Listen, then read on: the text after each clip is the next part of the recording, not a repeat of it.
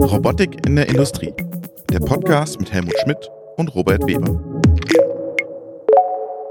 Hallo, liebe Zuhörerinnen und Zuhörer. Willkommen zu einer neuen Folge unseres Podcastes Robotik in der Industrie. Und wir haben uns einen alten Bekannten eingeladen, den Dario von ABB. Hallo Dario, grüß dich. Hallo Robert. Danke, dass ich wieder da sein darf. Ja, ausnahmsweise. Einmal im Jahr darf der Dario auch was erzählen bei uns. Quatsch beiseite. Wir waren auf der Automatiker bei euch am Stand. Du hast gesagt, ihr müsst vorbeikommen, ich will euch einiges zeigen. Und wir haben ja schon in der Automatiker Nachberichterstattung über einiges von ABB berichtet. Bahnplanung war der Helmut ja auch ganz fasziniert von dem Thema, was sie da gezeigt hat. Aber was mich geswitcht oder was mich geflasht hat, war das Easy Teach-Device, das du uns gezeigt hast. Erzähl uns ein bisschen dazu. Was ist das Easy Teach-Device? Genau, also das Easy Teach Device ist ein Teil von unserem sogenannten Cobot Arc Welding Package, mit dem wir es ähm, dem, unserem Cobot, dem Gopher, ermöglichen, im Prinzip zu schweißen. Und die Idee dahinter ist einfach die, dass der Bediener, der an den Cobot rangeht, im Prinzip alles direkt am Endeffektor macht ohne wirklich auf das Bedienhandgerät schauen zu müssen. Nochmal, stopp. Das heißt, du hast dazwischen das, da was reingesetzt oder wie kann ich mir das vorstellen? Mhm. Du kannst es dir vorstellen wie ein Zwischenstück zwischen dem Schweißbrenner und dem Flansch vom Roboter. Aha. Und das Gerät schaut aus, im Prinzip hat es ein Display, auf dem der aktuelle Befehl drauf ist. Es hat zwei Knöpfe und es hat ein Drehkreuz. Und mit diesem Drehkreuz kannst du zwischen den sogenannten Bewegungsbefehlen vom Roboter wechseln zum Beispiel Move Jointwise oder Move Linear oder Move Circular. Und du kannst dann auch wechseln zwischen den einzelnen spezifischen Schweißbefehlen. Die nennen sich bei uns ArcL oder Arc Circular oder Arc Start und so weiter. Und das siehst du dann eben auf dem Display und mit dem Knopf bestätigst du dann den Befehl und dieser Befehl wird automatisch eingefügt in unserem Easy Programming Wizard, in unserer Easy Programming Wizard Oberfläche. Die dürfte dem einen oder anderen schon irgendwo untergekommen sein. Aber warum sollte ich das machen, wenn ich doch eh den Wizard unten habe?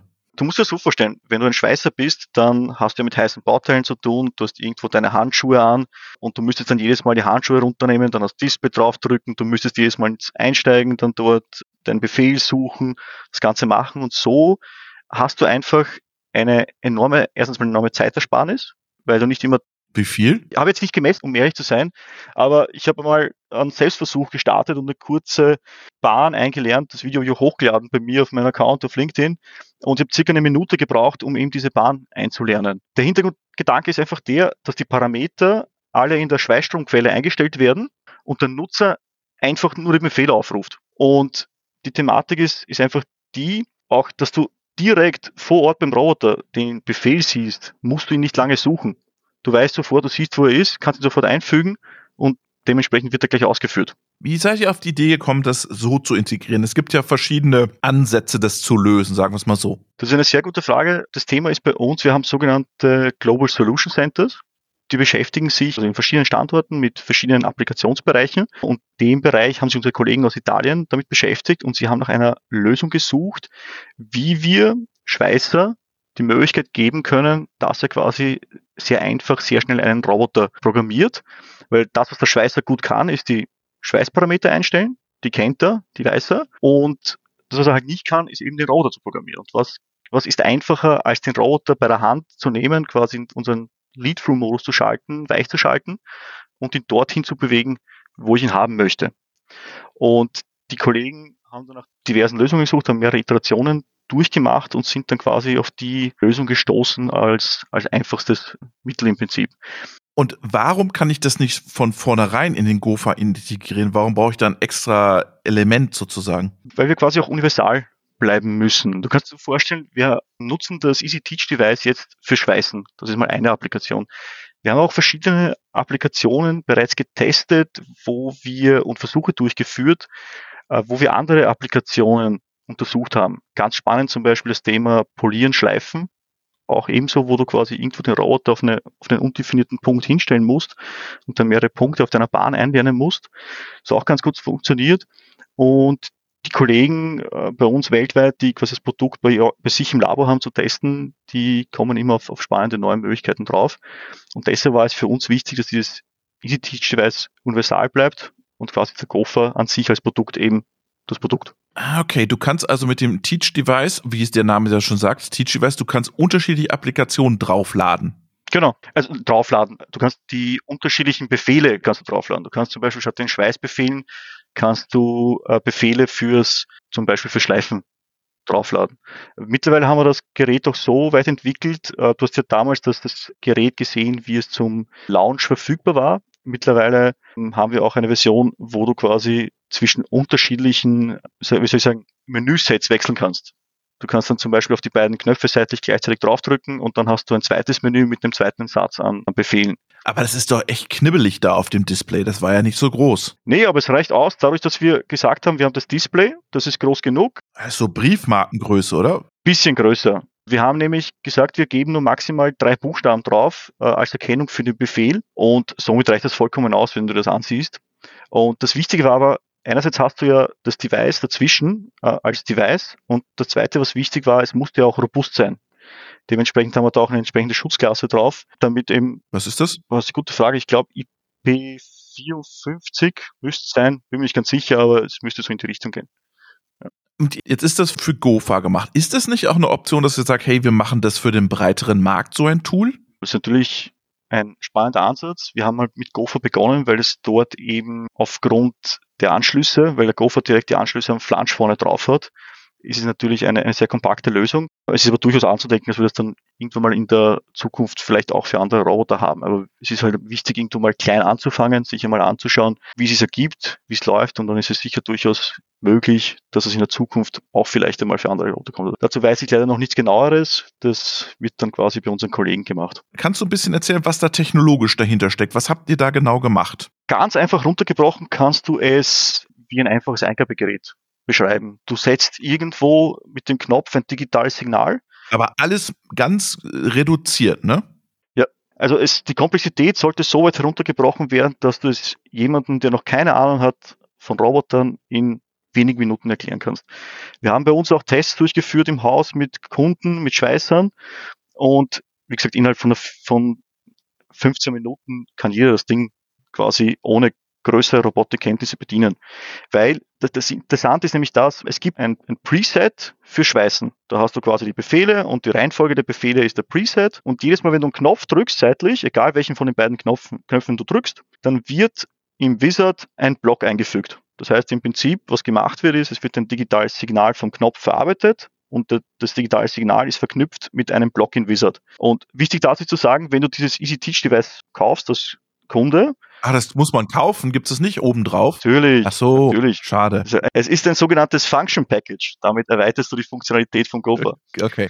Ja, aber es ist nicht nur das, das Teach-Device drinnen, auch ein paar andere Sachen, aber das, das soll ja nicht zu einer Verkaufs, zu einer Verkaufsgespräche ja, aussagen. Ja, wir sind hier bei, wie heißt dieser Sender QVC? Ja. Genau. Ja. Hast du noch eine Creme dabei? Ja, nee. uns noch.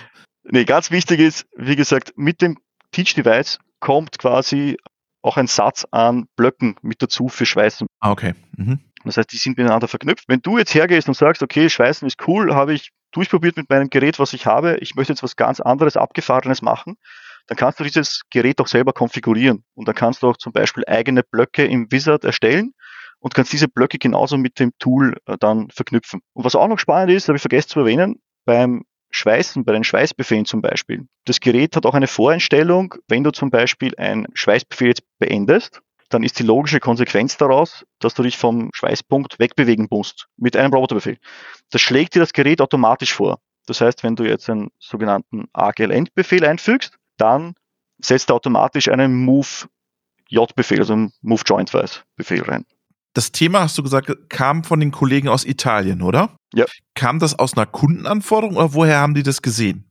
Es ist halt so, dass wir selber als ABB im Markt gesehen haben, dass die, die Thematik des Schweißens mit einem Cobot eine sehr wichtige ist. Ja, ihr habt auch eine kleine Zelle jetzt, ne? Habt ihr auch noch gezeigt. Eine kleine Zelle haben wir ebenfalls. Wir haben eine kleine Zelle, es ist dann auch noch eine größere Zelle geplant, also eine Basing und eine Intermediate. Und die Idee ist einfach die, wie ich schon gesagt habe, du hast einen Schweißer, der geht irgendwann mal in Pension, weil in Deutschland ist es wie in Österreich, äh, aufgrund des demografischen Wandels werden die Leute immer älter. Hey, ich war letztens beim Witzenmann in Pforzheim, da kriegt man 3000 Euro, wenn man einen Schweißer organisiert dem. Ja, das ist es ja. Wahnsinn. Du findest keine Leute Und das Thema ist aber, ich, meiner Meinung nach, Schweißen ist eine Kunst. Mhm, absolut. Ja. Das lernst du über die Jahre hinweg durch Erfahrung. Das kannst du nicht einfach so machen. Da, da ist es leichter, dass du jemandem die Roboterprogrammierung beibringst, als jemandem das Schweißen von Grund auf.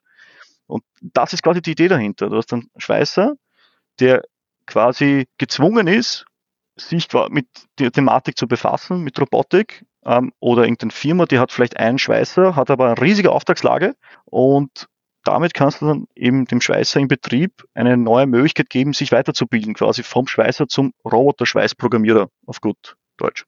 Aber ich glaube, ihr müsst das Ding noch universal machen, weil dann habt ihr nochmal einen größeren Impact. Dario. Das denke ich auch, also meine persönliche Meinung, äh, denke ich auch. Und ich glaube, da, da wird es sicher früher oder später auch, auch dazu kommen. Das ist auch die, die Idee, die ich, die ich angebracht habe, auch bei diversen Gesprächen mit unseren Kollegen, weil einfach dadurch, dass ich sofort beim Roboter am Endeffekt die notwendigen Befehle habe, muss ich mich gar nicht durch irgendwelche Menüs durchfummeln oder sonst was, sondern kann relativ schnell einfach, einfach und intuitiv, wie es gerne propagiert wird, einfach machen. Lass uns noch ganz kurz über eure Zelle sprechen. Das hat ja jetzt jeder irgendwie. Ne? Wo ist da noch der Unterschied am Markt? Was meinst du? Der Unterschied von uns ist der, wenn du dir den Markt so anschaust von diesen Cobot-Schweißzellen, dann ist eigentlich der größte Teil, würde ich sagen, so aufgebaut, dass er von den Schweißstromquellenherstellern kommt. Das heißt, du hast irgendwo einen Stromquellenhersteller, der sucht sich einen Roboter und den baut er quasi in sein System ein und verkauft das als Zelle. Wir gehen den anderen Weg wir sagen, okay. Aber ihr seid ja gar nicht die Domänenexperten für Schweißen. Mit unserem sogenannten Global Solution Center mehr oder weniger schon. Das heißt, wir, wir beschäftigen uns sehr stark auch mit dem Thema Schweißen und bauen für unsere Roboter oder entwickeln für unsere Roboter auch sogenannte Funktionspakete, welche dem Schweißen dienen. Wir haben auch eigene Positioniertische im Angebot, die wir quasi für Schweißen nutzen. Und wir haben auch zum Beispiel als Funktionspaket eine eigene äh, Punktschweißzange entwickelt. Die haben wir seit Jahren im Einsatz. Das heißt, wir haben durchaus das Domänenwissen. Der Ansatz, den wir aber gehen, ist, wir sagen, wir sind unabhängig vom Stromquellenhersteller. Das heißt, wir liefern die Zelle, fragen den Kunden, lieber Kunde, was möchtest du gerne für eine Stromquelle haben, aufgrund dessen, aufgrund der persönlichen Präferenz. Und wir gehen dann her und verbauen die quasi in, in unserer Standardzelle dann drinnen. Und ich kriege das dann out of the box und das funktioniert mit Zertifizierung und allem drum und dran oder wie funktioniert das, Dario? Die Standardzellen bekommst du mit komplett mit C. Mhm, wow. Es sei denn, der Kunde sagt, liebe AWB, ich möchte nur den Roboter haben und das Funktionspaket mit dem Easy Teach Device und den Rest mache ich mir selber, dann funktioniert das auch. Oder der Kunde sagt, gib mir die Zelle mit dem Roboter und ich baue mir die Stromquelle, die ich eh schon habe im Betrieb, selber auf und mache mir die CE dann selber, dann machen wir das auch. Also wir sind da sehr flexibel in der Gestaltung. Und kommen die, die Schweißer auf euch zu und sagen, wir würden gerne mit euch so eine Zelle realisieren oder ist das eher ein Push von euch in den Markt? Teils, teils würde ich sagen. Also einerseits natürlich von, von unserer Seite unsere Portfolioerweiterung, die Möglichkeit eben mit dem Cobot zu schweißen. Andererseits haben wir auch immer wieder die Anfragen von den Kunden. Und das Interessante ist, was wir auch erlebt haben, ist, dass teilweise dann Partner auf uns zukommen und sagen, wir arbeiten mit diversen Schlossern zusammen aus unserer Umgebung und die sagen alle das Gleiche, dass sie eben keine Leute finden, keine Schweißer finden. Und so passieren eben auch über die Kanäle dann die Möglichkeiten, die Zugänge. Sehr spannend. Dario, lass uns noch mal ganz kurz ein bisschen allgemein plauschen. Wenn du jetzt mal auf die, auf die Robotikbranche blickst, wo sagst du, da ist richtig Musik gerade drin? Unabhängig mal von ABB jetzt. Unabhängig von ABB. Also ich würde sagen, was momentan ein ganz, ganz spannendes Thema ist, so wie es damals bei den, bei den Cobots war vor vielen Jahren, ist gerade das Thema AI in Kombination mit, mit Robotern. Kognitive Systeme, ja. Genau, also das Thema einfach ich sehe es halt nur momentan so, dass wir gerade in einer, in einer Hype-Kurve sind, alles Mögliche ausprobieren mit, in Kooperation mit Robotern und irgendwo braucht man noch so eine, so eine Findungsphase, die einsetzen muss, damit man dann wirklich an, an Realismus haben. Also ich glaube, das ist ganz, ganz stark. Aktuell, was wir auch gerade machen, ist das Thema zum Beispiel äh, Robots as a Service. Das heißt einfach den Kunden die Möglichkeit bieten, das Investitionsrisiko zu senken, aber gleichzeitig auch zu, zu investieren. Ja, das wären so, glaube ich, die zwei wichtigsten Punkte, die ich momentan sehe, die ganz, ganz stark quasi drängen. Jetzt muss ich dich am Ende noch fragen, das Easy Teach, Peach, Easy Teach Device ist kein Pfirsich, sondern ist ein Teach Device. Was muss ich da so investieren? Hast du da eine Hausnummer? Also nicht viel. Es kommt drauf an. es, nein, nein, nein, es kommt nicht drauf an. Wir haben einen fixen okay. Preis, aber wie gesagt, den, den fragt man am besten bei der lokalen AWB-Niederlassung. Ah, gibt es da Unterschiede oder was? Es gibt natürlich je nach Kunden gibt es einen Preis und wir sind quasi dezentral organisiert. Ja, dadurch ja, gibt es einen Unterschied. Es wäre hier unseriös, wenn ich ja. einen Preis nennen würde. Aber so ungefähr, wo geht die Reise hin? Also ist auf jeden Fall unter 10.000 Euro. Ja, perfekt, super. Definitiv. Dario, vielen herzlichen Dank, dass du uns dein Easy Teach Peach Device vorgestellt hast. Viele Grüße nach Österreich und äh, dank dir. Danke, gerne doch. Hat mich sehr gefreut, wieder dabei zu sein. Ciao. Ciao, ciao. Robotik in der Industrie. Der Podcast mit Helmut Schmidt und Robert Weber.